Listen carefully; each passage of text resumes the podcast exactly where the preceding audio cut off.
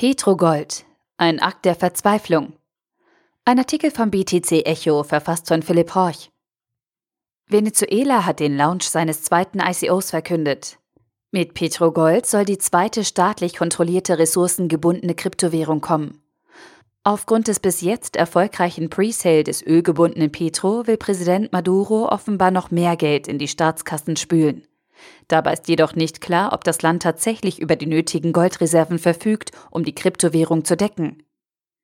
Nachdem der Petro gerade noch im Presale steckt, kündigt Venezuela schon dessen Nachfolger an. Petro Gold soll da weitermachen, wo Petro noch nicht einmal aufgehört hat. Zur Erinnerung. Um das sozialistische Land aus der wirtschaftlichen Misslage zu ziehen, hat Venezuela begonnen, Anteile auf die erste staatlich regulierte Kryptowährung, den Petro, herauszugeben. Nachdem dieser nun erfolgreich Geld in die Staatskassen gespült hat, folgt mit Petro Gold nun der Nachfolger. Das Prinzip von Petro Gold ist dasselbe wie bei Petro.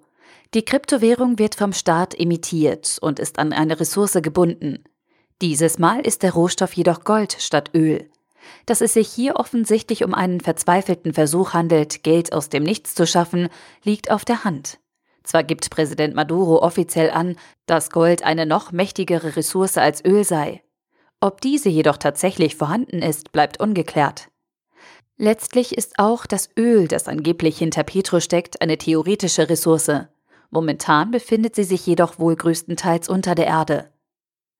Das Vorgehen der venezolanischen Regierung widerspricht letztlich den Grundgedanken von Kryptowährungen, allen voran Bitcoin. Weder sind die staatlich imitierten Coins aus Venezuela dezentral noch transparent. So werden von der Regierung kaum Details zu Petro und Petro Gold veröffentlicht. Von einer öffentlich zugänglichen Blockchain gar nicht zu sprechen. Auch für die offenbar staatlichen Reserven gibt es keinerlei Beweise. Das Einzige, was offensichtlich ist, ist der verzweifelte Versuch, aus dem Nichts Geld zu generieren.